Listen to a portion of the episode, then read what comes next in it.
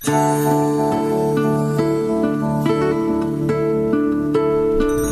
feliz de recibir a tanta gente que quiera un ratito este, escuchar algo de la maestra.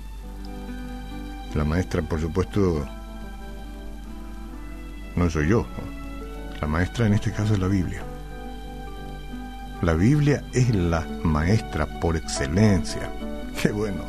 Cuando festejamos o felicitamos a los maestros, nunca olvidemos de felicitar a Dios por la Biblia, porque la Biblia es nuestra maestra. Dice en 2 Timoteo 3, 14 al 17, pero persiste tú en lo que has aprendido y te persuadiste sabiendo de quién has aprendido. Y que desde la niñez has sabido las sagradas escrituras, las cuales te pueden hacer sabio para la salvación por fe que es en Cristo Jesús. Toda, toda la escritura, de comienzo a fin, es inspirada por Dios y útil para enseñar, para redarguir, para corregir, para instruir en justicia, a fin de que el hombre de Dios y la mujer, por supuesto, sean perfectos, enteramente preparados para toda buena obra.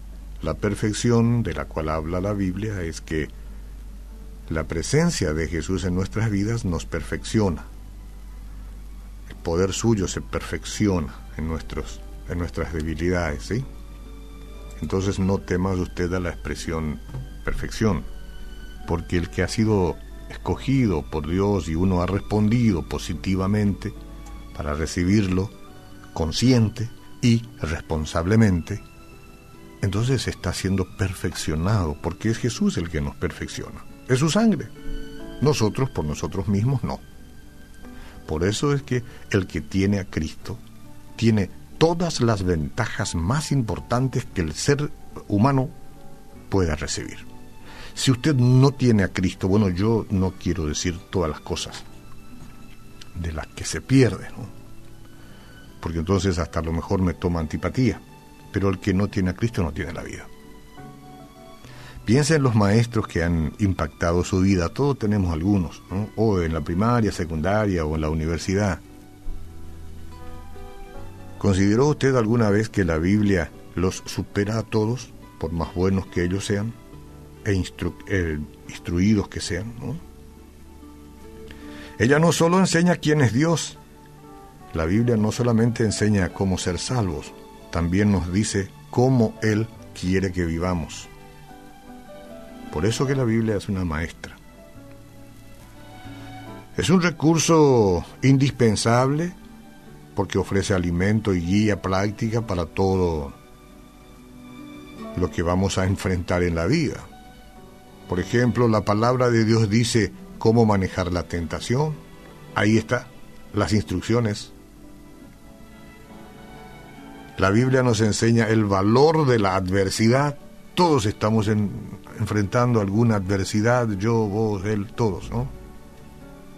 No todo es favorable siempre y la Biblia nos enseña cómo enfrentar la adversidad.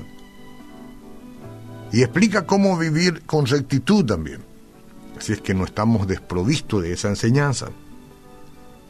Además nos asegura que nada puede separarnos del amor de Cristo, que probablemente sea el sumo, lo más importante de todo. Nada puede separarnos de su amor. Romanos 8.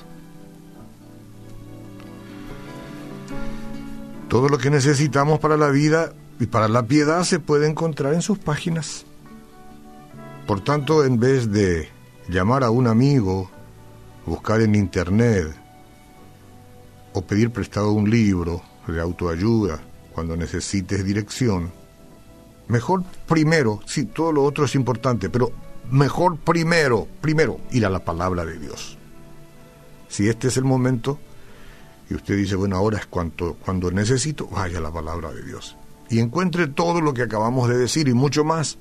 La Biblia no es solo para instrucción, también es para corrección, para confrontación, por lo que es importante estar atentos a ese tipo de enseñanza, aunque te confronte, aunque te, te inquiete. Porque eso significa que una pregunta aún más desafiante es, ¿estoy tomando en cuenta las amonestaciones de la Biblia? ¿O la pasa, lo paso por, la, por alto? Si la Biblia me amonesta, no la tengo que apagar. Tengo que sufrir esa amonestación, si acaso vale la expresión. La Biblia es un gran recurso, pero solo si nuestros corazones son receptivos. Por eso es que para mucha gente que critica la Biblia, ateos y comunicadores en todas partes, la Biblia no, no, no le dice nada. ¿Por qué? Porque el corazón de los tales no están receptivos, por eso. Y la Biblia es un recurso si tu corazón está receptivo. ¿A qué? A la sabiduría. ¿ah? Entonces debemos tener la humildad de aceptar cualquier tipo de enseñanza que ofrezca. La primera de todas es aquella que dice, Hijo mío, el que tiene a Cristo tiene la vida. Necesitas nacer de nuevo. Te es necesario nacer de nuevo.